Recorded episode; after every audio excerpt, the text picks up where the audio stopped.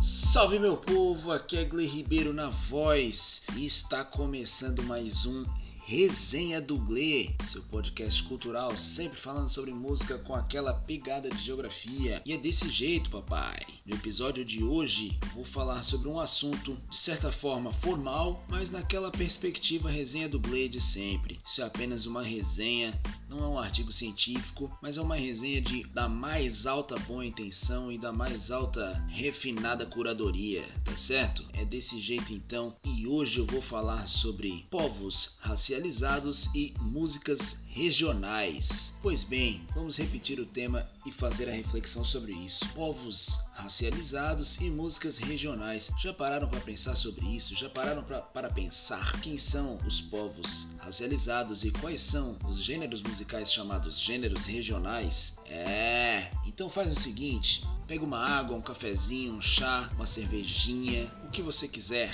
e vem ouvir essa resenha que nós hoje vamos falar sobre isso. Esse é um tema que ele perpassa diversas questões como privilégios, hegemonia ideologia, estruturas de poder, própria globalização, de certa forma, termos que não são tão empregados da academia, mas que nós podemos conceituar aqui como hierarquização cultural e uma série de outros termos que demandam um certo aprofundamento técnico, teórico para a gente discutir sobre isso, mas aqui na nossa resenha nós vamos trabalhar uma perspectiva não mais acessível, até porque não estou no patamar de de superioridade intelectual de ninguém, mas numa, numa coisa, numa questão mais de conversa mesmo, né? Então, o que eu quero trazer para reflexão é sobre quais são os povos que podem ser dotados de, de racialidade, né, de racialização, e quais são também os gêneros musicais dotados de regionalidade, né? E isso tem tudo a ver a partir da, do pensamento que a gente tem sobre o que vem a ser um padrão ou não, né? E um padrão hegemônico na nossa sociedade atual seria então o já tão conhecido, né, homem branco cisgênero hétero, que no, no, nosso continente, cristão, enfim, uma série de outras denominações e praticamente o que foge desse padrão etnicamente seria então povos racializados e o que foge então das práticas culturais desses povos seriam também práticas culturais regionais, digamos assim. Mas para a gente iniciar então dentro dessa perspectiva da racialização, é necessário a gente lembrar, né, que para a biologia, né, enquanto um conceito biológico, a raça é um conceito inexistente, né? No século, nos séculos passados era utilizado como uma armadura, né, essa questão de se utilizar de diferenças biológicas para tentar hierarquizar os seres humanos. No entanto, com o avançar da tecnologia, foi comprovado de que não há diferença biológica capaz de hierarquizar as etnias. No entanto, as etnias e as raças seriam conceitos sociais, né? Na verdade, a raça seria um conceito social a partir da hierarquização de poder e etnia seria então conjuntos de práticas, né? É um conjunto de práticas culturais aliado a, a um conjunto de características físicas de um mesmo povo dentro de uma mesma região, né? uma mesma porção de terra, né? Isso, claro, que o pessoal da antropologia consegue, antropologia e sociologia consegue classificar melhor, mas à luz aqui do nosso podcast a gente consegue conceituar dessa forma, tá certo? E então, o que acontece na, na vida real, digamos assim, no cotidiano, é que através dessa hierarquização de raça, praticamente somente a, uma raça padrão, digamos assim, uma, um conjunto étnico padrão, que seria a branquitude, né, os brancos, consegue ser classificado a partir das suas diferenciações geográficas mesmo, né? Porventura, é, por exemplo, aqui na América Latina, os, os cidadãos que têm uma origem europeia conseguem identificar com exatidão qual é o país de onde eles são descendentes, né? Por exemplo, sejam italianos, alemães, poloneses, franceses e por aí vai, né? E essa diferenciação geográfica e étnica, ela é muito difícil de conseguir catalogar e até mesmo inexistente os dados, muitas vezes quando se trata de outros povos, né? Os povos nativos americanos, né? Os indígenas, por vezes muito difícil conseguir catalogar qual, catalogar não, não é catalogar que se diz, mas conseguir se identificar mesmo qual etnia a pessoa ela é pertencente. Isso se ela é uma, uma pessoa que que vive no ambiente urbano, né? um indígena que vive no ambiente urbano, e atualmente difícil até mesmo de se considerar indígena vivendo no ambiente urbano. Né? Segundo relato de próprios indígenas que vivem nas grandes cidades do nosso país, é, ocorre uma, uma, uma, classificação popular assim por parte da branquitude, onde vai identificar o indígena de pele mais escura como negro, o indígena de pele mais mais claro como moreno, né, um branco de cabelo preto, e alguns indígenas com os olhos mais puxados, como descendentes de de asiáticos, né, de orientais, apagando então toda a sua história étnica a partir de uma mudança de práticas, né, no sentido de que ah, se tem celular, se tem carro, se tem, se come no, no McDonald's, não seria mais indígena, né? quando na verdade esses conjuntos de práticas cotidianas não apagariam seus traços raciais e étnicos. Né? Uma situação muito parecida ocorre com os povos negros, né? os povos oriundos a partir da, da diáspora africana, né? a partir da dispersão dos povos da África para a chegada nas Américas. Né? Muitas vezes o negro brasileiro, latino-americano como um todo, não consegue ter, ter esse conhecimento de qual país a pessoa é realmente descendente, uma vez em que esses dados foram perdidos com o passar do tempo, né, de maneira estrutural e hierarquicamente na atualidade é conceituado tudo como uma coisa só, né? Os asiáticos no Brasil conseguem fazer essa distinção né, entre japoneses, chineses e coreanos. No entanto, a gente aqui no nosso país, na grande mídia, não consegue muitas vezes definir asiáticos, né? Fala só, ah, pessoal de lá, pessoal do olho puxado, os asiáticos e tal. E o mesmo vale com os povos do Oriente Médio, né? Os árabes, persas e até mesmo os turcos, até mesmo é, a diferenciação, né? Do que seria povo árabe, o que seria seriam islâmicos, muçulmanos, curdos, persas. Muitas vezes nem na universidade nós não temos esse conhecimento, né?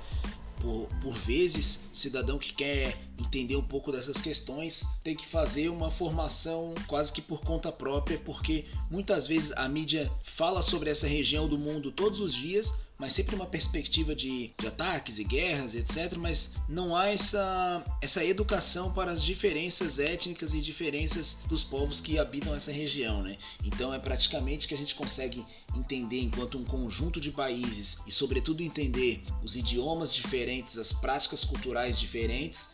Praticamente nós temos a Europa, então, enquanto quase que um único continente capaz de oferecer essa essa diversidade de maneira respeitada, digamos assim. O restante inteiro do planeta passa a ser racializado e por vezes homogeneizado, né? Visto sempre como ah, todos os latinos, todos os asiáticos, todos os africanos e parece que quando chega na Europa daí ah, todo mundo é obrigado a entender as diferenças que eles possuem, né? E isso traz é, consequências bastante bastante complicadas na vida em sociedade, né? Se tratando bastante assim da sociedade brasileira, nós conseguimos ter é, 54% da população enquanto pre, é, preto e parda, né? Que na verdade preto englobaria então preto, pardo e indígena, né?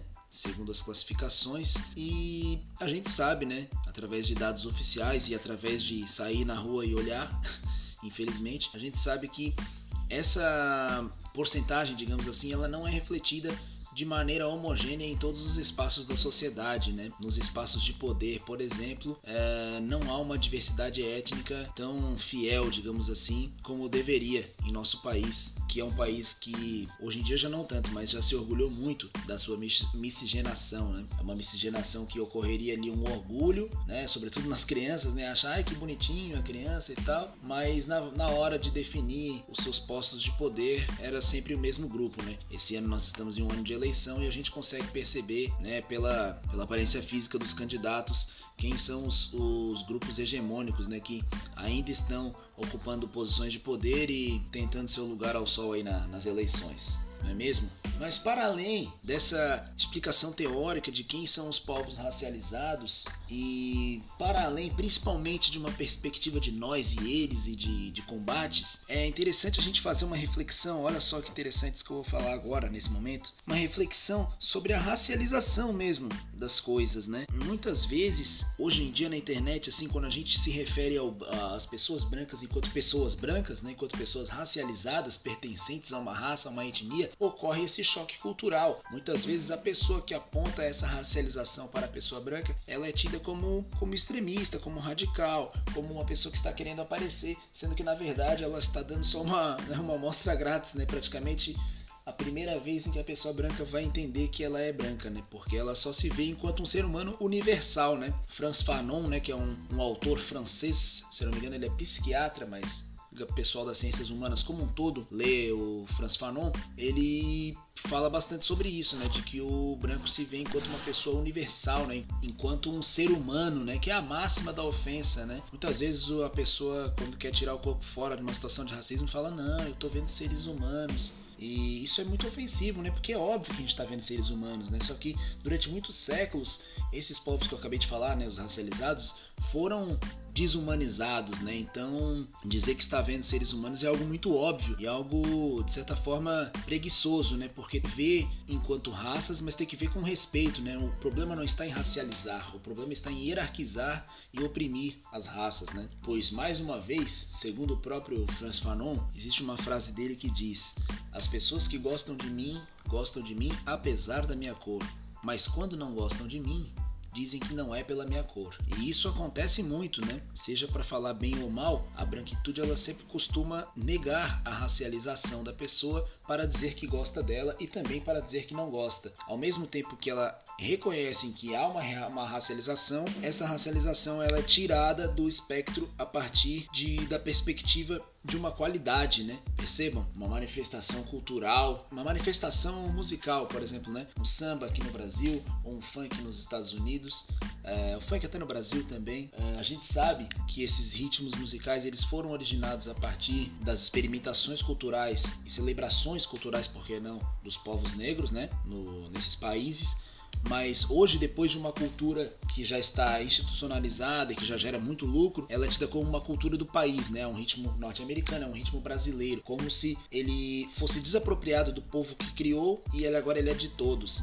E muitas vezes tem aquele debate, né? Ah, mas, mas, se, mas eu não vejo com cor, eu não vejo isso como, como algo de, de uma cor e que só essa pessoa, só esse, esse povo pode fazer e tal. Mas o ato de pessoas que não pertencem ao povo originário é, replicar a cultura não tira essa cultura da propriedade desse povo, certo? Então é esse o ponto em que as pessoas não, não estão se atendo há muitos anos, né? Não só hoje em dia. Mas o ponto que eu ia falar, que eu ia falar, ah, que interessante, é uma parada que acontece muito aqui no sul do Brasil que eu via desde criança na padaria, assim, eu e meu pai. Meu pai, na real, começou a perceber isso e a gente ficava rindo muito, assim, quando chegava na, em casa, depois de chegar da padaria, lembrando disso. Que as pessoas, elas vão escolher um pão, aqui em Florianópolis o pão se chama pão de trigo, né, que é o pão francês lá de São Paulo e tal. Aí as pessoas iam escolher um pão de trigo e elas queriam um pão que tivesse mais assado, né? E quando ele está mais assado, logicamente ele vai estar com uma cor mais escura. Só que as pessoas elas não têm a capacidade e a coragem de falar disso. Então, o que, que elas diziam? Elas, ah, me dá um, um, pão mais moreninho, porque elas tinham vergonha de falar, me dá um pão preto. Só que o pão preto seria de cor preta, né? E não racializado enquanto um povo preto. E quando elas falavam moreno, elas estavam racializando o pão tentando não racializar, percebe? Então o pessoal tropeça justamente nisso, às vezes racializa e racializa a partir de uma perspectiva de valor, querendo não racializar para não causar polêmica. E aí é que mora todo, todas as polêmicas tá certo? Então o recado é meio esse, assim. As raças existem e não tem problema elas existirem. Não precisa dizer que não vê cor nas pessoas. As pessoas têm cor.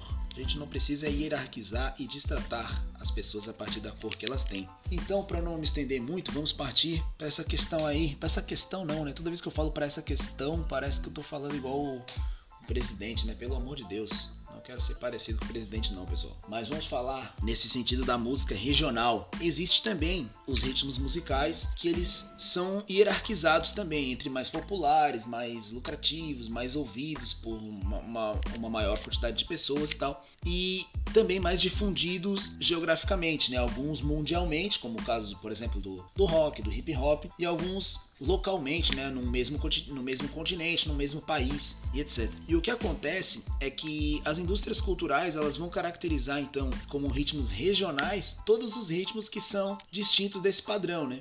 Por exemplo, aqui no Brasil nós vamos ter também produção, produções de rock, de rap, de reggae, de música clássica, de jazz, enfim, que são ritmos que foram é, trazidos de fora do Brasil, mas quando eles são produzidos em qualquer estado, eles não são música regional. No entanto, se você faz, por exemplo, é, uma vaneira, né, que seria um ritmo aí do, do sul do Brasil, ou do sul e do centro-oeste, enfim, em um outro estado, ah, tu tá fazendo música regional. Se tu faz um forró, é música regional. Inclusive o samba, durante o seu início, era tratado como música regional. Hoje, conforme ele está mais popularizado, já é uma música do país. Então, essa questão do regional ela ganha esse nome a partir então do seu peso cultural, do seu peso social e não necessariamente da região, percebe? Por exemplo, é possível fazer um rock aqui em Florianópolis e não ser música regional, mas é possível fazer um, sei lá, brega funk e ser regional. No entanto, não é a região geográfica que está contando, e sim a região ideológica. É claro que, se tratando dessa questão dos ritmos musicais, é algo que não é tão violento quanto a questão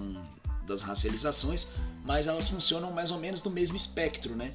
Elas vão receber então um título, um título de diferente justamente por ser diferente daquilo que é dito como padrão. E aquilo que é dito como padrão é dito como universal, né? Ah, eu faço música. Faz o que? Ah, faço hip hop, faço rock. Ah, eu sou um ser humano. Ah, é o ser humano como? Todo mundo é ser humano, né? Ser humano só é. Ah, eu só, a pessoa só tem esse direito aí de ser vista como ser humano a partir do que, elas, do que ela fosse considerada então um padrão, né? Mas basicamente é essa reflexão de que eu venho pensando sobre isso há muito tempo. Eu espero que tenha ficado é, compreensível para todo mundo que está ouvindo esse episódio. E comentem, né, lá no Instagram ou no e-mail o que vocês acharam disso e onde vocês encontram, seja na indústria cultural, na sociedade, em outras áreas do conhecimento, essas hierarquizações e essas classificações a partir de um padrão ou fora do padrão. Conte lá para mim lá o que vocês encontram na sociedade que tem essa hierarquização também. Beleza, galera? Esse é o meu recado de hoje. Mande esse episódio para quem possa se identificar, dá aquele salve lá no Instagram